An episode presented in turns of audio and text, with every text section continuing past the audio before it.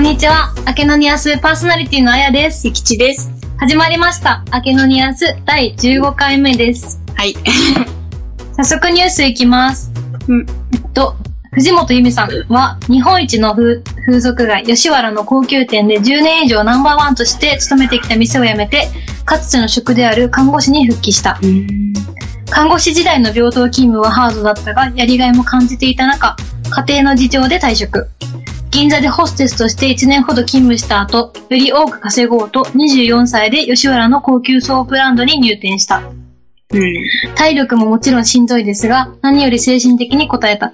10年、10時間という長時間一瞬も気が抜けなかったり、高い対価と引き換えに当然のストレスとはいえ大変でした。勤務時間外も SNS や LINE の対応をしなければいけない気の休まらなさもしんどかった。そんなストレスがピークに達したのがコロナ禍で、予約は入れてくださらないのに、LINE のやり取りで精神的なつながりを求めるお客様が増えて追い詰められました。それと同時に、この緊急事態で看護師不足なのに私は何をやっているのだろうと、潜在看護師である自分に疑問を持つようにもなりました。復職にあたっては本を読み漁り、受けられる講義や実技は全て受け、そしてワクチン接種会場で打ち手のバイトを1ヶ月やり、次に試験の、あ、治験か、のデータを取る1年間の契約バイトを経て、この春からコロナ患者も受け入れている病棟100、100ほどの中規模病院に完全復職しました。んすごいよね。なんかこの人の人生本当になんかドラマみたいというかさ、うん。映画みたいじゃない、うん。なんかよく思い立ったよね。ね。なんかこの記事続きがあって、その、なんていうのその年収がほんと5分の1ぐらいになったんだって。え。うん。でもそうだよね。なっちゃうよね。なんかその新人看護師として多分中規模病院だし、だからそのまだ手当とかもね、つついてないんだろうから、ね、その、吉原の時はもうめっちゃ大変だったけど、その分給料がめっちゃ高くて、うんその生活の質を下げるのがすごく大変だったって言って、で、あの、病棟の中でもなんかやっぱいじめとかあるんだって。ああ、そうなんだ。うん。だから復職しても、あの、ハッピーってわけじゃないけど、でもそれでも、その風俗嬢として働いてた時に比べたら、もう全然マシみたいなことが書いてあって、強って思って、強い。なんかその、復職したことはもちろんすごいんだけどさ、その、水商売ってやっぱ続かないもんじゃん。うんうんうん。その続かない中で10年間さ、ずっとナンバーワンね、ナンバーワンもすごいよね。うん。で、なんか才能だわ。自分でもなんかそんなに美人とかではないけど、その、愛想とか愛嬌とか、うんうんうんあと負けず嫌いだから頑張ったみたいなことが書いてあって。でも確かに看護師そうかもね。うん。でも、その性の世界に入るのにも、その、なんかその、今までその、下半身とか見てたからかな。確かに。そのなんか介護っていうのかなんか、まあ、看護してたから、抵抗なかったんだって。ああ、でもちょっとわかるかも。もう仕事として振り切っちゃえば、なんとも思わないもんね。今。でも、へなんかその全く違うインタビューが昔あってさ、そのテレビでた時に風俗嬢の人でインタビューした時に、本当私たちは介護やってますみたいな。うん性の介護やってるんで、みたいな感じで言ってて、確かにそのセンスだね。あそうなっていくんだと思って、超かっこいいや。そうそう。だから、なんか偉大な仕事だなって思って、でもよく戻ってきねえ。まあでもてく、れたなとも思ったし、心理的にも辛いってね、書いてあったもんね。うん。だからその、仕事に戻るときさ、みんなそれを知ってたのかな？その、言言ってんのかなと思ってうん、は。確かに確かに元のね、前職をね。でもそのさ、言言われてさ、その、なんかその、色目使わずに見れる自信ある？え、もしやってまして、うん女性でしょ、うん同性だったら別になんとも思わないかな。うん。でもむしろすさ、ごいみたいな。逆に興味ある。なんかうんもうそういう世界って。尊敬するよね。私もすごい漫画とかで読んじゃうからな。あそうなんだ。うん。でも、ででもなん、何の仕事でもできちゃうよね、もうね。うんうんもうど、その、ここを経験したらさ、看護師と風俗業を経験したらもう、生きていく上に困んないよ、本当に。戻ってきたっていうのが本当にすごい人間ができてるなと思う。うん。それでは、レディオバイナース、明けのニアススタートです。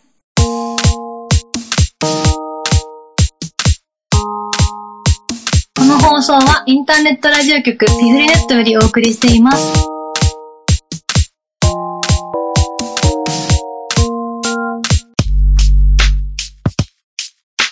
ちょっとね、前半は、あの、私がさ、1年目の時の、あの、書いてたレポートがね、出てきたんですよ。えー、すごい。ちょっとね、長いんですけど、ちょっと、あの、読みます。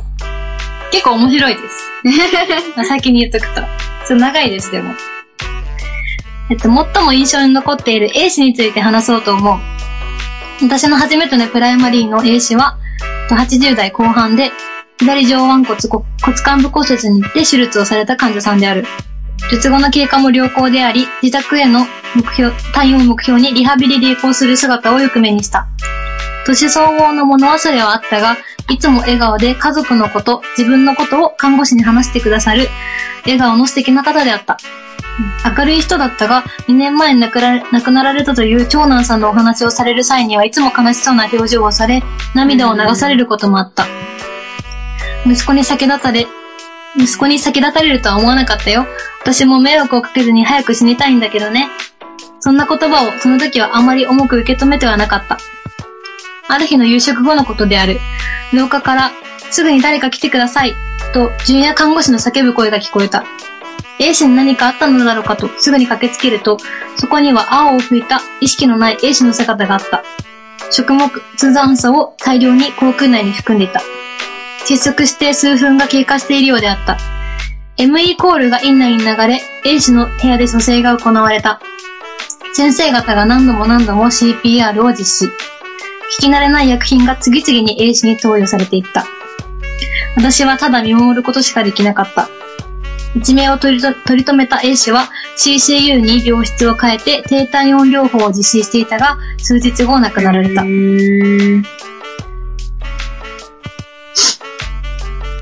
恥ずかしながら私はその時初めて看護師が人の命と関わる仕事なんだと体感をした。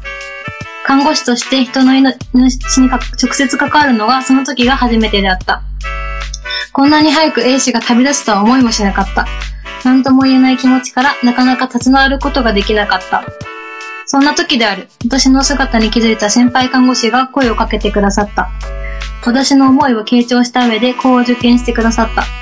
その経験を振り返るのも大事だが、もっと大切なことは生かすことだと。その通りだと思った。私がただここで立ち止まっていても、また同じことが起こった時、私はまた何もできずにただ眺めているだけになってしまう。ナイチンゲールが進歩し続けない限りは後退していることになると明言しているが、今回の経験を生かさなければ、まさしく後退していることになると同じになってしまうと思った。それから私は勉強した。CPR のこと、窒息のこと、蘇生時に主に使われる薬品のこと。経験したことでイメージもしやすかった。看護師である限り、人の生死が身近にあることは避けられない。いつ何か起こるかわからない、そんな現場にいるからこそ、正しい知識と経験を積み重ねることが大切であること。どんなにショックなことがあっても、冷静な心と前を向く力で進歩し続けなければいけないこと、大切なことを A 氏から体験し学んだ。えー、すごい。なんか結構さ、真面目なこと書いてね。うん、書いてる。なんかもうひ、もう一つあるよね。その続きがあってさ。これ1年目の時に私が書いてちょっと自分でびっくりしたんやけどさ。もう一人、私の印象に残っている患者さんがいる。最近受け持たせていただいた B 氏だ。B 氏は、右大腿骨、こ骨肢、あ、骨肢部か。骨折にて、えっと、人工関節、置換術をされた患者さんである。ベッドサイドにて、あるお話をしてくださった。安静度が車椅子フリーであった B 氏は、狭い室内のトイレではなく、広々とした新生座トイレを使用することが多かったのだが、そのトイレに貼ってある紙についてのお話だった。その掲示されてある紙には、看護師の付き添いが必要な患者さんのために、看護師が来るまでナースコールをし、座ってお待ちください、と記載がある。その、看の字が間違えて、横線が一つ多く書かれているというものだった。私は子供に、看護師さんの看という字は手で触って、目で見てという風に教えているの。素敵なお仕事でしょ？って。だから子供も絶対に間違えずに書いてくれるのよ。細かいって思うかもしれないけど、すごく気になっちゃって、と笑顔で話してくれた。B 氏は国語の先生だったこともあり、漢字に詳しかった。B 氏に教えてもらってからか、自分の目でも確かめてみた。ずいぶん前に書かれていたのか古い紙であったが、確かに漢の字が間違えていた。訂正し、横に正しく書き直した。この B 氏のお話から、私は自分の行動を振り返ってみた。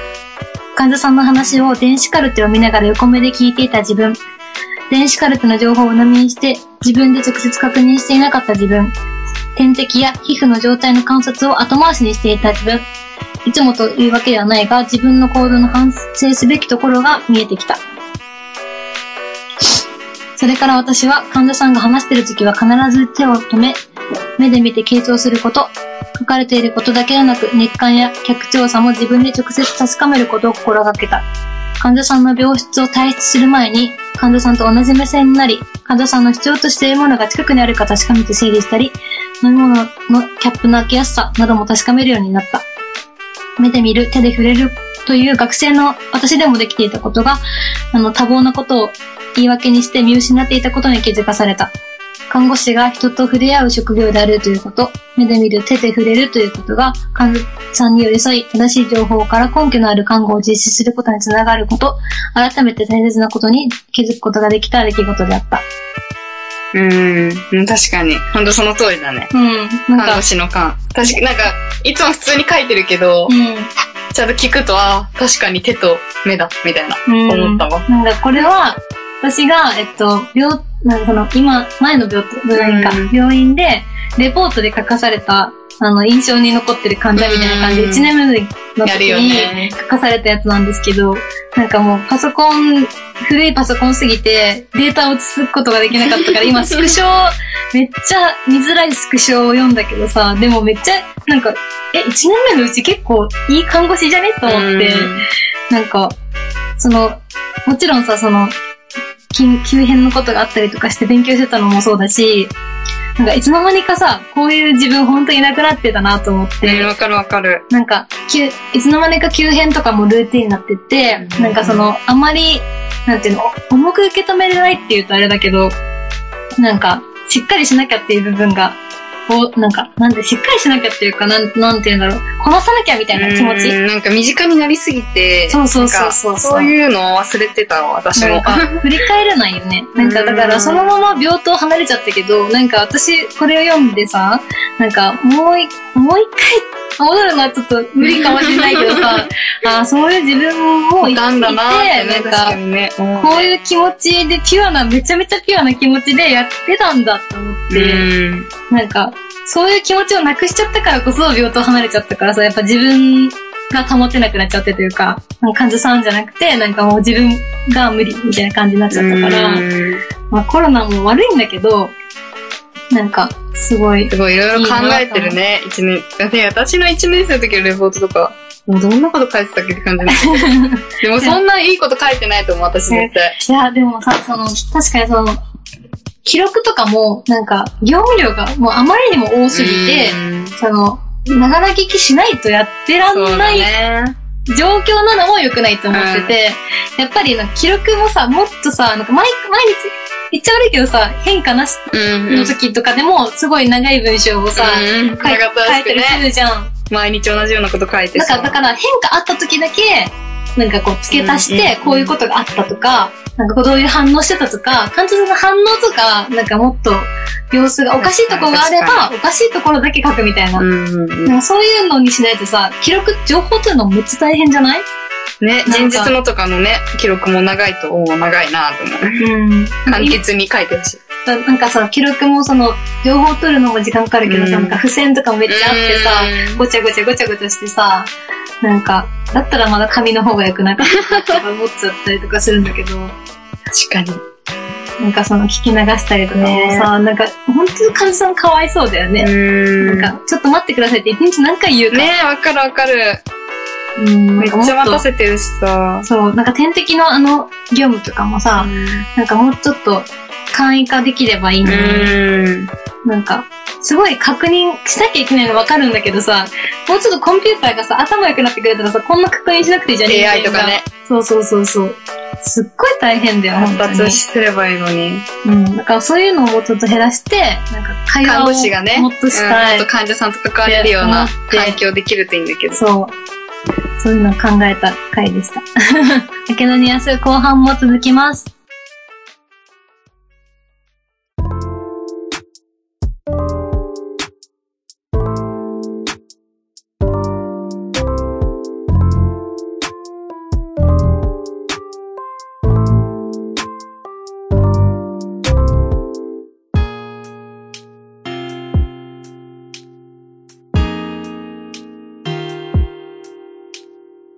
のニュアスパーソナリティのあやです。吉です。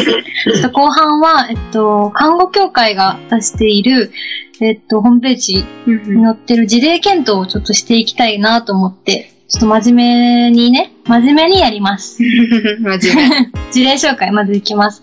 80代前半男性で、えっと精密検査を目的に入院して、妻は病死しており、現在は一人暮らし、子供3人を独立、半年前より、時々時折動機疲れやすさがあり精密検査を目的に入院して、バイタルサインに著名な異常は認められませんでした。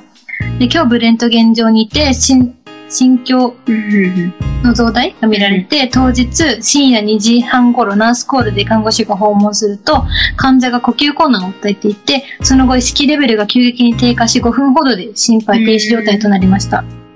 で、まあ、緊急蘇生を行って15分ほどで長男と長女が到着し、看護師が経過と蘇生中であることを説明。その後10分ほどで担当医が到着し、最後に次女が到着した。担当医は家族へ状況を説明しながら蘇生を行ったが、患者は回復せず死亡した。死亡確認後、看護師同席のもと、担当医が家族に一連の経過を説明。具体的に何が起こったのか判断のが困難であること、高血圧症という起用や急激な変化から脳血管疾患や心疾患が疑われることが説明された。家族は調子が悪か悪かったが歩いて病院にここへ来たし食事も食べていた。一体何が起こったのか必要な診療がされたのか病変時適切に対応されたのかと疑問と怒りをぶつけた。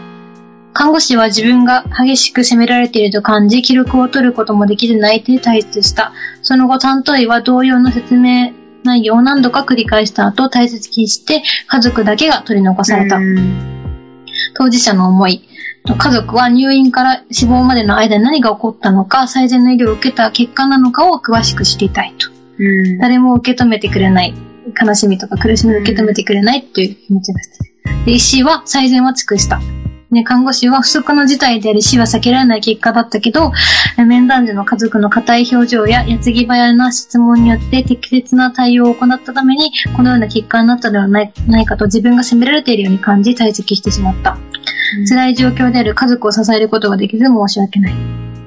まあ、解決に向けてなんですけど、まあ、家族にとっての最善を考える視点、突然の死という危機的な状況にある家族、患者に、家族が、患者の家族に対し求められている情報の提供や納得できる説明、家族が患者の突然の死を受け入れ受け入れられるような支援が提供されているのか、担当医が行った説明や看護師の対応について家族はどのように受け止めているのかっていうところですね。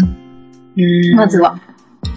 でも、そう、結構さ、こういう場面あったことある？うーん、あ、いや、でもあるかも。もう全然自立してて、ん。普通に、私今泌尿器なんですけど、うん。泌尿器の手術した患者さんが、うん。結局なんか脳梗塞になっちゃって、で、今もうそのまま人工呼吸器につなげられ、もうつなげられて、みたいな感じの患者さんがいるけど、いたけど、なんか、もうじゃあ、家族のね、受け止めがちょっと厳しいよね。今までなんだかんだも全然しっかりしてね、自分で歩いたりとかご飯も食べれたりした人がさ、急に亡くなっちゃうとね、受け止めきれないよね、それ家族もね。まあ、この場面では、まあ、家族、患者さんが、まあ、その死に直面して、もう死ってものすごく、あの、重くて、なんかどうしようもできなくてっていうところだから、うんそれを受け止めたりとか、まずは、まずは受け止めてねあげる誰かいてくれ、その看護師がダメだったら、うん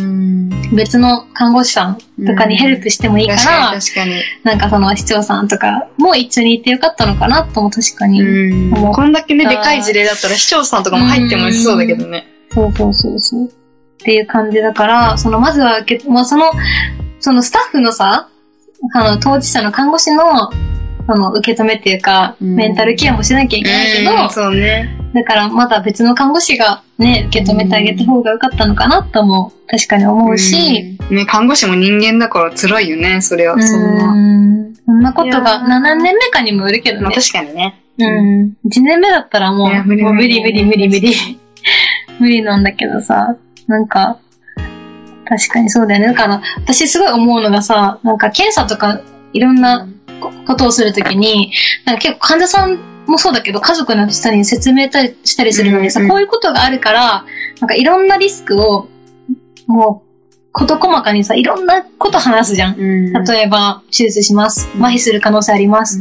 死ぬ可能性あります。みたいな。うんこういうショックが起こる可能性あります。みたいな。全部説明しなきゃだからうんね。全部説明するんだけどさ、逆にそれで怖くなっちゃわないのかなって思っちゃったりして、でもこういう事例があると、でもなんか説明できたらよかったのかなとかちょっと思ったりもするんだけどさ、でも説明しすぎちゃって、怖、なんかね怖がらせるっていうのもあるしなって、その塩梅が難しいんだけど、でもその、そのリスクとして考えられたのであれば、なんかその、こういう急に、その心疾患うん。の高血圧っていうのはこういうリスクがあるっていうのを前々からほなんか分かってたのであれば、その説明しててもよかったのかなとか、患者さんのだけじゃなくて家族の人にもそういうリスクがあるってことを話しておいてくださいねとか、うん。あってもよかったのかなって思ったし、その入院中がさ、その、何月入院したかわかんないけどさ、寒い時期って結構、そういう脳しうん脳血管疾患とかさ、多くない？確かに。なんかこの急激、寒暖差ね。うん。寒暖差がすごい。から、まあ夏もそうだと思うけど、特に冬、なんか外に急に出たりとか散歩したりとかしたりとかすると、なんかその、暖かいところから急に寒いところ行って、うん急に血管が縮こまったりとかして、私の祖母も、あの、2回の脳梗塞になってんだけど、どっちも1月だったのうね。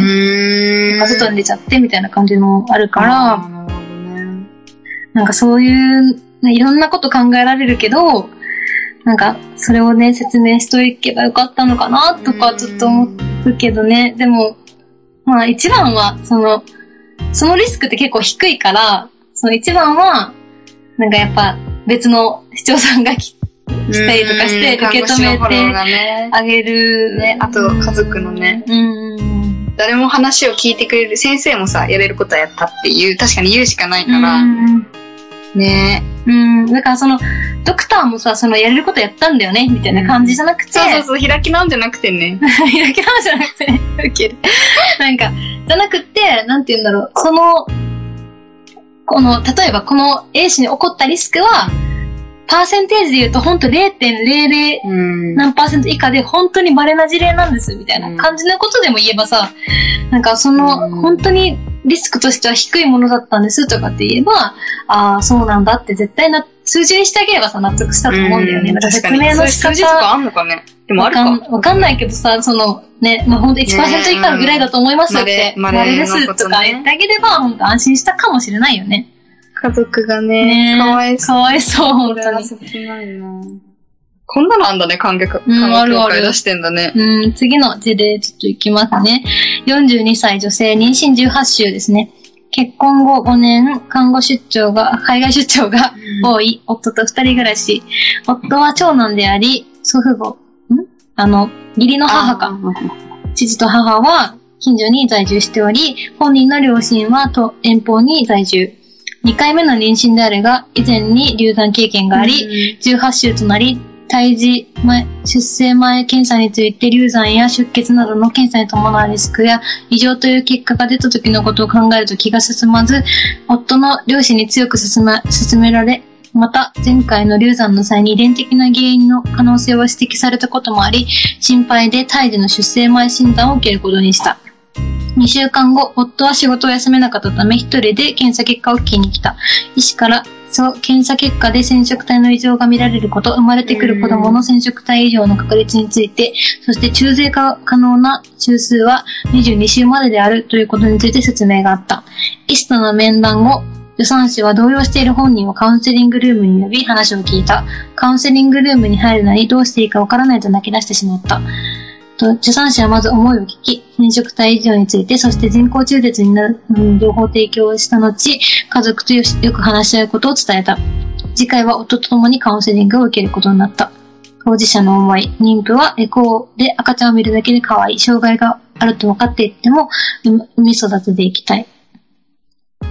で、夫は周囲に障害を持った子供がいないので自分たちだけで育てていける想像ができない。夫婦の年齢のことを考えると一生子供の世話をすることができず、子供が障害を持ったまま生きているのか不安で、義理の祖父母は自分たちの年を取ってきたのでサポートをいつまでできるかわからない。で、医師は、えっと、まあ、十分な説明が必要なのであるというのと、と妊娠23週になると中絶ができないので、できるだけ早く決断をしてほしいっていうのと、助産師さんは、えっと本人や家族にとってより良い意思決定になるためにどのような情報提供をすればいいのか悩んでいると。うーん。いや、これも、むずいね。でも、うーん、旦那さんがしっかりしてくれ。確かにね。旦那さん、まあ仕事で忙しいのわかるけど、その、前回にその流れちゃったっていう、一回ね、リュウナの経験があるな絶ら。対さ、その、私は、うん、ちゃんと無事に埋めたからだけど、あの、絶対痛みゼロじゃなかったと思うよ。いめちゃめちゃ痛い思いして、なおかつ流れちゃったっていう、すごい傷を負ってて、で、でもそれを分かっておきながら仕事を休んでって思っちゃう。なんか本当に、本当に大事なことだから、なねんかもう冠婚葬祭より大事じゃん。出したらさ、他人の結婚式とかより大事だ確かに確かに、それはもちろんそうだ。なんかもう本当に、それぐらい私だったらもう言って、もう本当に大事なことだからって言って、休んでください、休んでもらうように言ってもらえませんかって言うけど、でも、それをさ、奥さんに言ったところで余計奥さんのことさ、その本人のお母さんのことをさ、あの、もう傷つけちゃうっていうの責めちゃうっていうのかな、うん。なっちゃうから、やっぱ、その、医療者からさ、その電話とかしてあげてもいいのかもしれないよね。うんその、関係性がわかんないけどさ、本当に、あの、奥さんに言われるよりもさ、やっぱ、病院医療者からねね病院から電話かかってきてさ、あの、本当に大事なことなんですよとかって言われた方がさ、絶対、はってなるやんね。うんうんうん。でも確かに法律で決まってるんだもんな、22週ねえ、そのね、早く決断をしなきゃいけないけど。うん。そうね、難しい。こん結構事例ってさ、ほら、倫理的な問題が多いからさ、めちゃめちゃ難しいけど、うんでもやっぱ考え、ちゃんと考えて、みんなで話し合ってっていうのがすごい大事になってくるから、だね。なんか、この、これはマジで旦那さんにしっかりしてほしいなって。それし本かない。奥さん支えて。うん、あげてほしい。切ないね。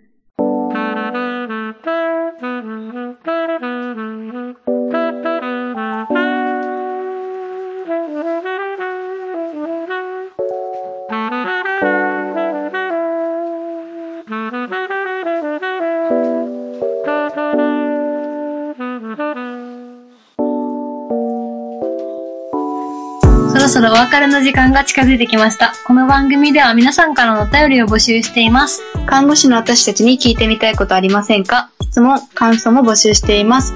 専用メールアドレスは、アケノニアス at ピフリネット .com。その他インスタグラム、ツイッターアカウントへメッセージ、コメント、DM もしくはリプライなどでお送りください。インスタグラム、ツイッターにて、アケノニアスと検索してみてくださいね。ピフリネット公式ツイッターは、あとピフリネット、公式フェイスブックは、facebook.com スラッシュピフリネットですので、そちらもぜひチェックしてみてください。言えたね。言えました。今回は。言えたね。なんか重い事例でね。なんかそうそう、看護協会のさ、事例だからさ、なんか他にもね、いっぱいあるよ。なんかもう、うんその認認知症の患者さんのその手術どうするかっていう事例とかだったりとか、なんか今ってでもさ、その倫理的な問題めっちゃ多くない、そのうん高齢出産もそうだけどさ、なんかもう全てがその高齢化っていうことで、うん伸びててのね。影響にもあるんだけど、なんかその認知症ももちろん増えてるし、その高齢出産とかも増えてるから、うんなんかほんとこういう事例というか、増えてるなって思う。うなんか、ん。なんかもっと、それこそ寿命が伸びた分ね。うん、そうそうそう。みんなの、なんかそれ、ね、病気とかも増えるし、認か知症の人も増えるし。そのさ、ささっきの事例で言うとさ、その障害を持って生まれたとしても、なんか、なんかこう健やかにじゃないけど、そうだね、なんかサポートできる環境とかがサポートできる環ね。境とか、その技術とかね、うん生まれればいいのになって思っちゃう。次回は12月19日です。次回もお楽しみに。以上、アケノニアスインターネットラジオ局ピフレントよりお送りしました。バイバイ。